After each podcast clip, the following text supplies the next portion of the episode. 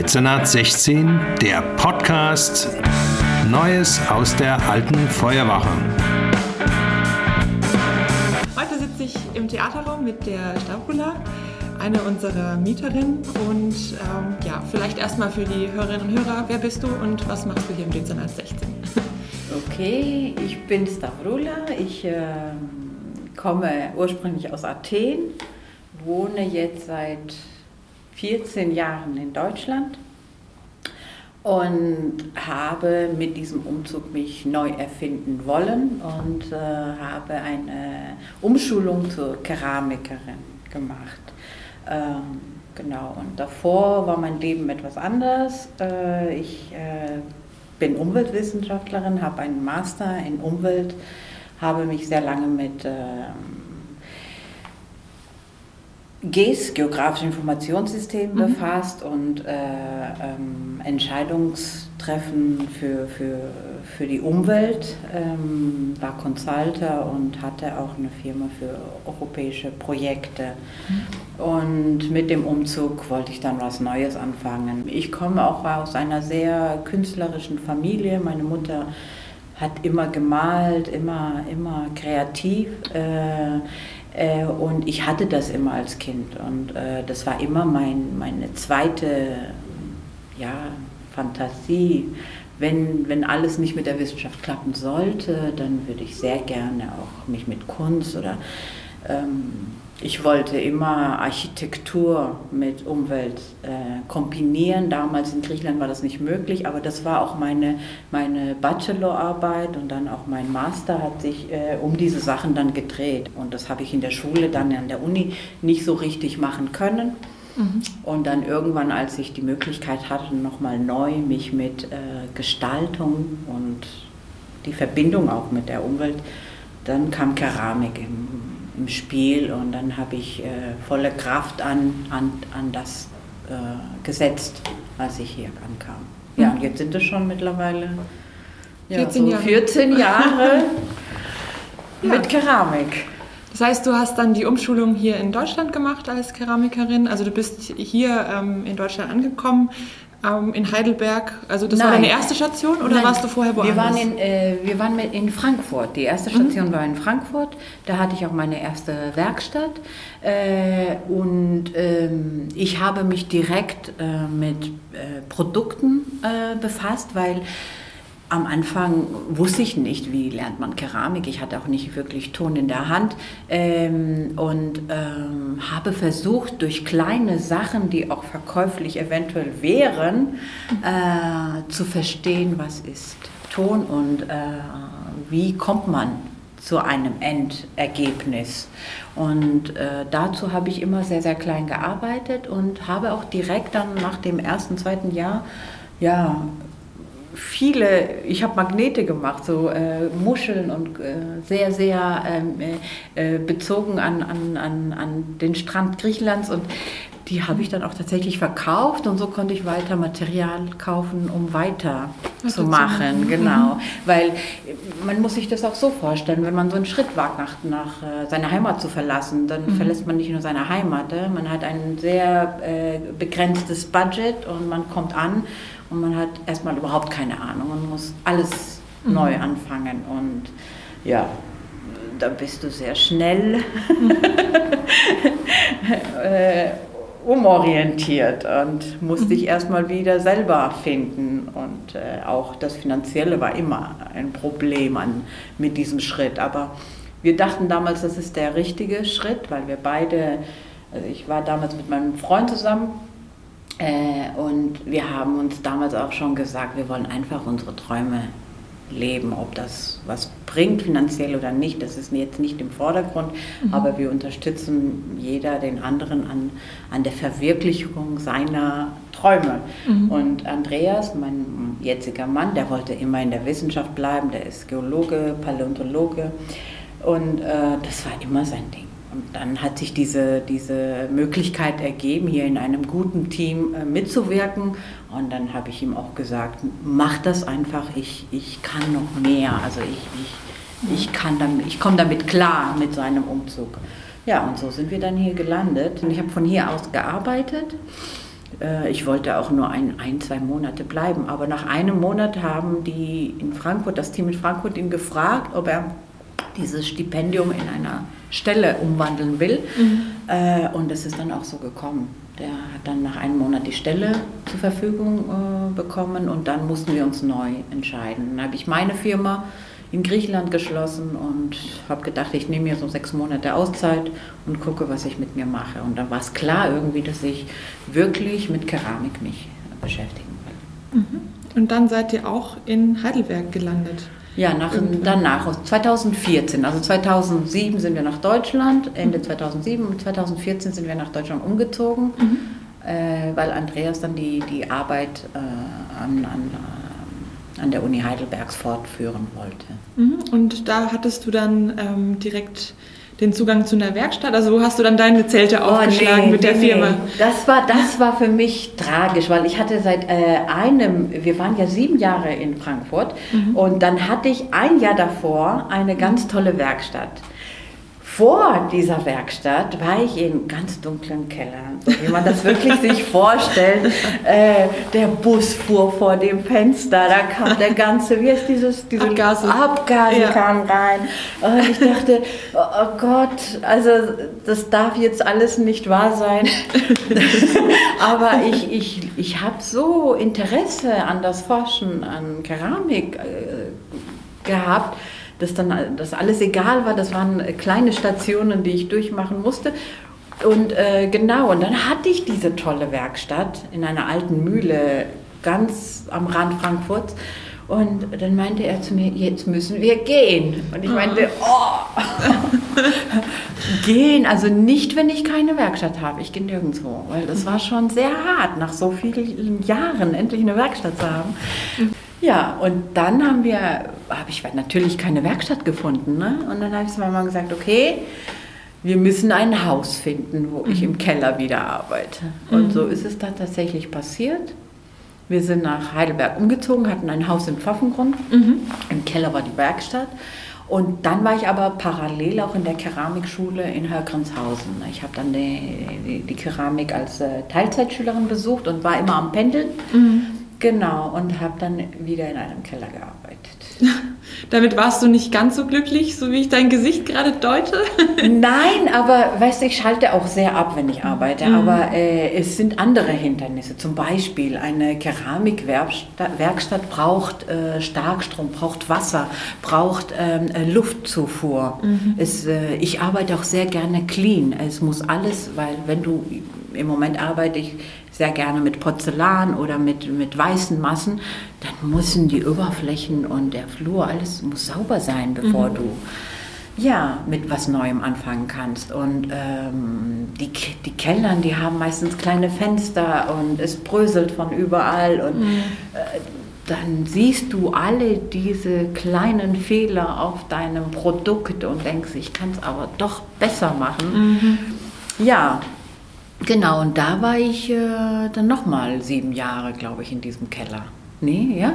Wir sind zwar, nee, nicht sieben, 2019 war dann der Umzug tatsächlich ins Dezernat 16. Genau, genau. und äh, das heißt, du hast dich dann äh, bewusst gegen den äh, Keller entschieden und dann gesagt, du kommst hierher oder was waren die Beweggründe, Nein. den Standort nochmal zu wechseln? Also äh, es war ja, ich wollte einen Laden finden, wo ich alles reinbringe. Mhm. mhm. Ähm, und das ist natürlich in Heidelberg für einen Keramiker oder Künstler äh, ein, ein, ein Traum, der sehr weit weg von, von der Erfüllung ist. Also es ist wirklich äh, nicht einfach. Mhm. Und ähm, dann hatte ich einen kleinen Laden ganz nah am Marktplatz, aber der war zu klein für die Werkstatt. Und dann 2019 Anfang kam die, äh, wie heißt das, die Kündigung von unserer Vermieterin für Eigenbedarf. Mhm. Das hieß, auf einmal müssten wir sehr schnell eine Wohnung und eine Werkstatt für mich finden.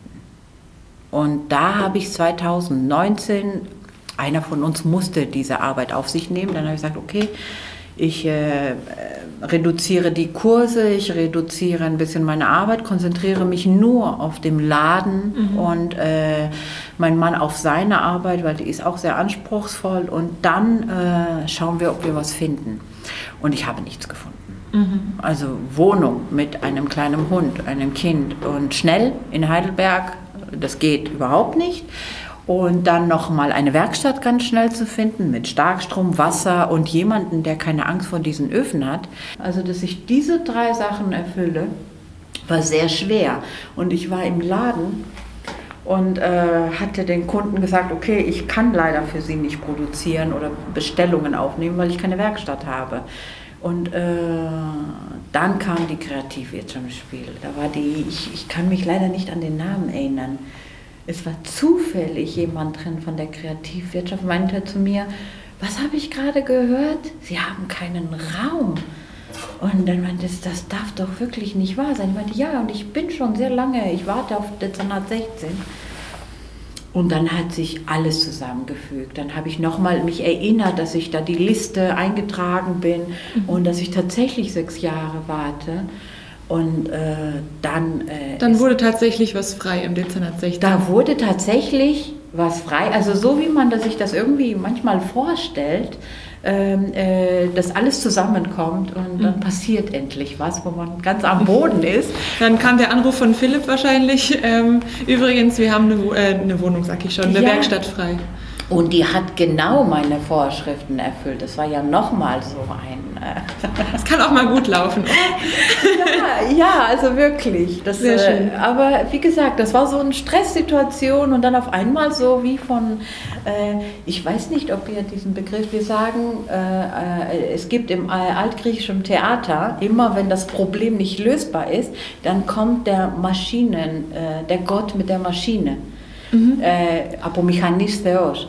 Äh, Deus ex machina. ja, nennt man das so? Ich weiß nicht. Dass man einfach von jemandem gerettet wird. Ähm, genau, der, aber das gab es im altgriechischen ja. Theater. Da mhm. kam so einer rumgeflogen mit einer primitiven Maschine und der hat die Situation geregelt. Und das war bei mir genau, der Fall. Das ja. Sehr gut. Und du bist dann auch tatsächlich 2019 eingezogen. Genau. Genau, wie war denn die Anfangszeit hier für dich? Du bist oh. hier angekommen und ja, was hast du dann so erlebt in den ersten Tagen? Ich habe nur gelächelt und war so super glücklich. Ich wurde so schön aufgenommen.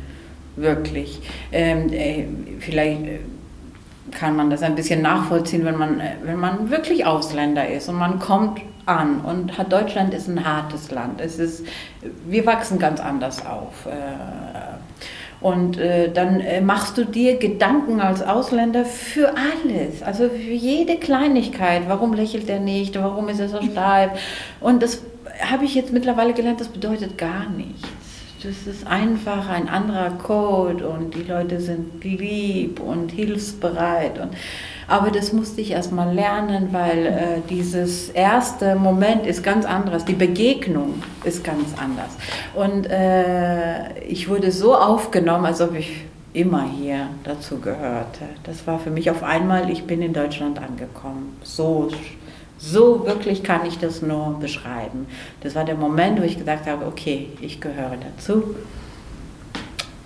Ich kann mein, meine Sache weiterführen. Ich brauche mir nicht so viele Gedanken machen. Ich habe irgendwie kapiert, wie das hier funktioniert. Ja, und so ist es auch geblieben mhm. bis dahin. Äh, auf einmal hat alles Sinn gemacht, so ungefähr. Äh, Philipp ist auch so eine nette Person für mich. Der, der kommt, der ist klar mit seinen Aussagen, er will, dass es hier funktioniert, stellt seine äh, Forderungen und dann bist du frei, äh, dich, dich zu entfalten. Ne? Du weißt, welche die Regeln im Dezernat sind und ja, und da, von da aus habe ich auch sehr viel Respekt für meine Arbeit gewonnen und ich hatte auch einen anderen Blick auf alles, wirklich. Das heißt, ich, was hat es dann für dein Unternehmen, also wenn du jetzt sagst, du hattest einen anderen Blick auf dein Unternehmen, was hat das Dezernat 16 dir dann in deiner geschäftlichen Entwicklung gebracht? Äh, erstmal hatte ich alle Voraussetzungen zum Produzieren. Mhm. Ich hatte Starkstrom ganz nah bei mir, ich hatte Wasseranschluss, ich hatte große Fenster äh, mhm. oder Toren zum Öffnen. Und äh, das waren drei Sachen, die richtig wichtig sind. Mhm. So. so. die Rahmenbedingungen erstmal. Ja, ja, die Rahmenbedingungen stimmten. So, und äh, dann konnte ich in Ruhe wirklich auch größer, in größeren Massen erstmal produzieren. Mhm. Natürlich kam sehr schnell Corona. Ich musste dann Kurse und all das, was ich äh, vorhatte, erstmal auf Eis legen. Aber das stimmte und ich habe sehr viel Zeit verbracht mit der Produktion und der Entwicklung neuer Produkte hier. Und dann aber passierte was ganz Tolles. Äh, alle hier im Dezernat ähm, ähm, haben eine, ähm, wie sagt man das jetzt, haben sehr viel Wissen an das, was sie tun. Mhm. Und dann kamen von überall Anregungen und Informationen und Zusammenarbeiten. Also ich habe auch ähm, äh, Leute aus dem Dezernat in meinem Laden ausgestellt. Ich äh, rede sehr oft mit Nicola Fallay. Sie ist äh, eine, eine Wissensquelle. Äh, man kann ihr lange zuhören und sie hat wirklich äh, äh, ein unglaubliches Wissen an, an, an Materialien und Vorgängen. Also sie benutzt Shellac wie ich. Wenn, wenn, sie, wenn ich gerade keinen Shellac habe, dann laufe ich rüber und sage, gib mir Shellac. Und, ähm, oder ich, ich kann ihr immer, wir haben dieselben Dosen, die wir brauchen für unsere, unsere Sachen. Und wir teilen uns das alles unten. Der Kjartan, der Kjartan, der, der, der, der weiß einfach alles. mit der habe ich die Webseite gemacht und ich bin super glücklich mit dem Ergebnis. Ähm, also Leute, die wirklich viel Verständnis haben, weil die in derselben Lage wie du bist und äh, auch ein unheimliches Wissen äh, haben. Apropos Wissen. Mhm. Das ist nämlich auch noch ein Thema, ähm, das wir in letzter Zeit auch öfter hier ähm, aufgeploppt ähm, oder das bei uns öfter aufgeploppt ist. In unserer aktuellen Bulletin-Ausgabe geht es um die Verbindung zwischen Wissenschaft und Kreativwirtschaft. Da gibt es auch einen Artikel über dich, weil du bist da ja auch ein Paradebeispiel dafür. Du hattest es schon erzählt, du bist ja auch, kommst ja auch aus der Wissenschaft. Ähm, und ich habe gelesen, deine Keramik gibt es auch in über 4000 Metern Tiefe im Pazifischen Ozean. Das heißt, du hast dich noch nicht so ganz von deiner wissenschaftlichen Karriere verabschiedet. Was hattest du mit dem Projekt auf sich?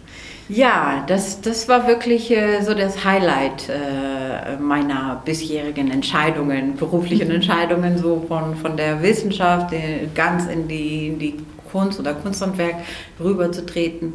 Ähm, ich hatte ja Kontakte schon davor gepflückt und viele wussten, was ich jetzt neu mache. Und da stand ein äh, Experiment vor äh, von einer Wissenschaftlerin, die Frau Dr. Göllner, äh, die im Moment für NIOS, das Königliche Institut für Ozeanographie in Netherlands, in Holland arbeitet. Und äh, sie kam dann zu mir mit einer dringenden Frage, ähm, ob wir doch äh, Tiefseeton, eines der feinsten Materialien auf der Welt, äh, brennen können, äh, um, ähm, um äh, diese Manganknollen, die im Moment so ähm, ähm, ein sehr großes wissenschaftliches Interesse zeigen, ähm, äh, nachbauen könnten. Sie hatte noch äh, kurzfristig das Okay bekommen, dieses Experiment durchzuführen. Und das war auch nicht einfach, ähm, weil niemand sich richtig davon überzeugen konnte, dass es machbar ist. Und das, also ich rede viel, aber worum es richtig ging, es ist im Pazifischen Ozean eine, eine Region freigegeben worden, äh, das ist ein internationales Abkommen, so groß wie Europa, mhm. damit wir in der Tiefsee für experimentelle Zwecke äh, die Manganknollen abbauen. Und das ist so groß wie Europa. Also es ist schon für den Pazifischen jetzt nicht so groß, aber das ist schon eine große Fläche. Äh, und es sind verschiedene Institutionen, die schon sehr lange forschen äh, weil diese Manganknollen, die, ähm, wie der Name sagt, die haben Mangan in Mengen drin und äh, seltene Erden, die für das moderne Leben natürlich sehr begehrt sind, Handys mhm. und Batterien. Äh, mhm. Ja. So, und das wäre in der Zukunft eine Quelle für alle diese seltenen Erden. Und natürlich, ich glaube, Delft, das äh, die Technische Schule, Hochschule in Delft, baut die Maschinen, die darunter kommen. Und NIOS äh, hat dann äh, andere Forschungsprojekte in der Region. Und, und die Dr. Sabine Göllner, sie wollte unbedingt, sie ist Meeresbiologin und wollte schauen, was passiert, wenn wir diese Manganknollen aus der Tiefe holen. Mhm. Was genau passiert? Und es entstehen zwei große Probleme mit dem Abbau. Das erste ist, auf diesen Manganknollen leben ganz, ganz viele Lebewesen. Ich habe jetzt die Nummer nicht, aber das sind so unerforschte Lebewesen, hunderte Arten. Und äh, das Zweite ist, da, und die werden natürlich ihr Zuhause verlieren, ne, Habitat. Ähm, das zweite Problem ist, dass diese Erde mit den Knollen, die ausgegraben wird und hochgebracht wird, und dazwischen liegen 4000 Meter Wasser, äh, da entsteht eine Wolke von einem der feinsten Materialien auf Erde. Und wir wissen nicht, wie lange äh, es braucht, damit sich dieses Sentiment wieder auf den Meeresboden mhm. äh, legen wird. Und wissen auch nicht, was das für Ursachen für, die, für, die, für, das, für, die, für, das, für den Ozean hat. So, und äh, sie hat dann gedacht, okay, wenn wir dann diese Erde, die wir hochbringen, direkt auf dem Schiff brennen mit Keramiköfen und wieder runterwerfen, dann haben wir doch vieles geschafft. Und wenn, also dass da keine Wolke entsteht, so mehr. Und das Zweite wäre, vielleicht siedeln, siedeln sich doch wieder Tiere an. Ja, und äh, da musste ich ganz schnell eine Entscheidung treffen, ob ich dabei bin oder nicht, weil wir standen so, wie es aussah, alleine da. Äh, niemand hat äh, von der wissenschaftlichen Community gedacht, okay, wir schaffen das in dieser kurzen Zeit und äh, ob es überhaupt alles so Sinn macht. Und äh, dann fing für mich auch erstmal herauszufinden, äh, was wollen wir überhaupt wissen? Wie mhm. können wir ein, ein Forschungsprojekt daraus machen? Und dann waren wir in sehr engen Verbindung mit Sabine. Sabine hat einen klaren Gedanken und setzt alles, alle Schritte hintereinander und dann äh, kam, habe ich ihr gesagt, gib mir einen Monat Zeit zum Experimentieren, schick das Material rüber. Ich muss sehen, circa in welche Temperatur das auch äh, standhält weil ähm, Tonmassen äh, äh, äh, schmelzen in ganz anderen Temperaturen und wir wollten circa wissen, welche Temperatur das für jedes Material ist. Und natürlich haben wir dann auch, als wir dann soweit waren, habe ich so Kapseln entwickelt, damit mein Ofen nicht kaputt geht, habe das Material in verschiedenen Temperaturen gebrannt. Als wir herausfanden, wie das ist, war noch ein großes Problem, wie äh, kann ich die Struktur der Knollen nachbauen. Weil ähm, die sind sehr kompliziert. Und dann habe ich mir wirklich schlaflose Nächte, wie mache ich das aus einem Schlamm? Das war, was ich bekommen hatte, war einfach nur ein Ammer voller Wasser und Schlamm. und dann dachte ich, wie komme ich jetzt zu diesem Ergebnis? Und ähm, ich habe es geschafft, ich habe es geschafft und das war wieder so, so einfach und klar auf einmal. Äh, ich war mit dem Hund spazieren, ich war noch im Pfaffengrund und äh, auf den Feldern, wenn, wenn man die Erde, ich weiß nicht, wie das auf Deutsch heißt, wenn man die Erde ausgrabt, um was Neues zu pflanzen, mhm. dann steht sie erstmal sehr aufgewühlt da. Und das ist hier nichts anderes als sehr weiche, äh, feuchte und sehr trockene Erde, die zusammenkommen. Und dann entstehen auch da solche Knollen. Ich meinte, genau das muss ich machen. Mhm. Und so habe ich auch gearbeitet. Ich habe das Material ein bisschen trocken lassen und dann habe ich gesehen, okay, wenn ich das so aufwühle und dann dann war äh, dein, dein Hund auch an der Forschung beteiligt. Das ja, ist ja, super.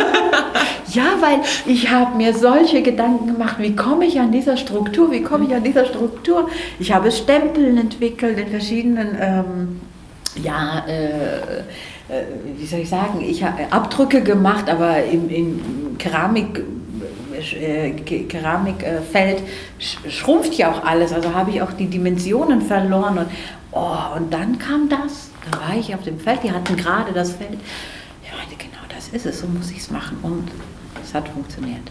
Sehr und dann war keine Grenze mehr, dann hatten wir alle, alle Möglichkeiten. Ah, noch eins war, ob unsere Keramikobjekte, die gebrannt sind, überhaupt diesen Druck aushalten. Mhm. Ne? Weil es ist ja, ich, ich kann mich jetzt nicht an Nummern erinnern, aber wir haben das alles kalkuliert. Und dann habe ich Proben nach Tessel geschickt und die haben so eine Maschine, mhm. äh, wo der Druck ähm, äh, äh, nach, nach äh, empfinden nachempfunden ja, werden. Genau, nachempfunden wird, ja. ja? Mhm. Und alle Tage sind, äh, sind heil rausgekommen und dann dachten wir, okay, jetzt fangen wir mit der Planung, wie viele Stücke, welche ist die Nullhypothese, was machen wir. Und dann haben wir auch kommerziellen Ton zum Vergleich. Das Team in, an, an Tes, in Tessel, die haben auch ein technisches Department, haben äh, die Netze und die Rohre gebaut, die ein Roboter dann äh, greifen könnte, um in die Tiefe zu bringen und auf Position. Mhm. Ja, und äh, so sind wir jetzt 2022 an das dritte, äh, äh, den dritten Abschnitt dieses Projektes. Äh, ich fange jetzt nächste Woche wieder an für äh, äh, NIOS, für das Königliche Institut für Ozeanographie in Holland, äh, zu produzieren. Und es wird nochmal eine, eine ähm, äh, Mission geben, äh, damit das Feld erweitert werden kann, weil es ist alles in der Tiefsee passiert so langsam. Mhm. Die, wir, die Wissenschaftler haben schon einen Teil rausgeholt, aber da ist nichts zu sehen und äh, es wird nicht erwartet, dass wir vor 30 Jahren Forschung auch Ergebnisse haben. Jetzt weiß ich nicht, wie ich den Bogen wieder zurückschlagen soll, aber ich frage einfach mal, ähm, du ziehst jetzt aus dem D16 aus, ähm, denn es hat sich noch was Cooles für dich ergeben, denn du hast einen Laden gefunden ja. mit einer Werkstatt, habe ja. ich mir sagen lassen. Ja. Wie ist das für dich und ähm, ja, warum passt denn, also was ist es für ein Laden und warum passt der für dich jetzt so gut? Ja, also ich, ähm, äh, außer meinen eigenen Projekten und den Produktionen, organisiere ich auch Ausstellungen. Ich bin selber ein großer äh, Bewunderer der Keramik, Kunst und, äh, und des Handwerks. Äh, ähm, es äh, steckt so viel Wissen, es sind kleine Alchemisten hinter jedem Keramiker äh, und äh, es ist auch eine Knochen, Knochen so sehr schwere, sehr schwer verdientes Brot. Es mussten sich wieder sehr viele Teile zusammenfügen ähm, und äh, man hat kein Ergebnis, bis die Sachen aus dem Ofen kommen. Es kann alles passieren bis zur letzten Minute. Und davor habe ich wirklich sehr viel Respekt. Und ich glaube, den Keramikkünstlern und Kunsthandwerkern äh, äh, ist nicht die richtige Szene angeboten oder es gibt im Moment nicht so viele Räume, wo man wirklich wunderbare Keramik, Kunst und Kunsthandwerk sehen kann. Äh, äh, und das versuche ich auch zu machen und das fehlte mir immer. Es ist sehr schwer, einen Laden in der Altstadt zu haben und woanders zu produzieren. Ein mhm. Keramiker muss sehr nah an seinen Objekten sein, weil die, die trocknen in, in äh, also ein Objekt braucht mehrere Tage, um fertig zu werden und da musst du immer einen Blick drauf werfen. Und das war immer schwer hier mit zwei Arbeitsstätten. Äh, und ich war sehr lange auf der Suche in Heidelberg. Äh, natürlich ähm, war das Dezernat eine gute Lösung, aber die war nicht für immer für mich. Das war klar von Anfang an. Äh, ich habe weiter gesucht, um was zu finden, aber Heidelberg ist ja sehr teuer für Kunsthandwerk. Mhm. Ähm, vielleicht ist es nur für mich so, aber ich betrachte es, wenn ich jetzt so meine, meine Businesspläne und meine Einnahmen und Ausgaben sehe, dann denke ich schon, okay, ich kann nicht mehr produzieren, als ich kann am Tag und die Mieten sind dafür definitiv zu teuer. Und jetzt aber hat sich das so ergeben, dass ein toller, und natürlich brauchst du auch viel Platz, ne? das ist ja auch in Heidelberg ein Problem. So, und ähm, dann hat sich ein wunderschöner Laden in, am Uniplatz äh, ergeben, der 90 Quadratmeter groß ist. Äh, der Besitzer, ich glaube, der teilt mit mir die Leidenschaft für Kunst und ähm, konnte auch verstehen, dass die Öfen kein Problem sind, dass ich Wasser brauche. Ähm, er wirkt da mit äh, ein, so viel er kann. Äh, und ich glaube, es wird ein wunderbarer Ort für Heidelberg sein. Äh, äh, ich ich habe nicht meinen Job gewechselt als Umweltwissenschaftlerin, um einen einfachen Laden zu machen. Das war nie meine Absicht. Ähm, meine Absicht ist, einen Ort zu schaffen, wo Leute reinkommen sich wohlfühlen und selber anpacken. Ähm, deswegen gibt es auch hinten die Werkstatt, die auch äh, für Kurse gedacht ist dass Leute auch äh, wirklich teilhaben können an dieses faszinierende Material. Äh, Und das ist natürlich auch in einem Ort, äh, weil ich konnte mich nicht auf die Hauptstraße sehen, das ist zu hektisch alles, ich bin nicht so. so. Ähm, ich glaube, der Uniplatz ist genau der richtige Ort dann für dieses Vorhaben. Ja, und ich bin jetzt gerade dabei, ich schließe den alten Laden, organisiere jetzt die Produktion für die Knollen und äh, parallel äh, mache ich den Umbau. Mhm. Äh, Viele Projekte auf einmal. ja, das kommt alles, im Moment. Ja, ja. kommt alles zusammen. Ja. ja. Ja, aber trotzdem freut es mich natürlich sehr, dass du was gefunden hast. Das ist natürlich schade für uns im D16, dass wir dich verlieren, aber es hat ja einen ganz tollen Grund, dass du dich jetzt da so verwirklichen kannst, wie du dir das vorgestellt hast. Also dafür wünsche ich dir ganz, ganz viel Erfolg und ich hoffe, ähm, dass wir dann auch mal vorbeikommen können und uns den Laden anschauen oh ja, können. Ich hoffe, Corona, Corona wird es uns erlauben, eine Feier zu schmeißen da, weil es ist nötig nach so vielen Genau, ja. denn du bist wahrscheinlich hier im Dezember 16 auch sehr verwurzelt. Du hast ja sehr viele äh, Leute hier kennengelernt. Von daher werden wir dich hoffentlich auch hier noch öfter sehen. Und ähm, jetzt bedanke ich mich für das tolle Gespräch und äh, ja, wünsche dir ganz viel Erfolg. Danke dir.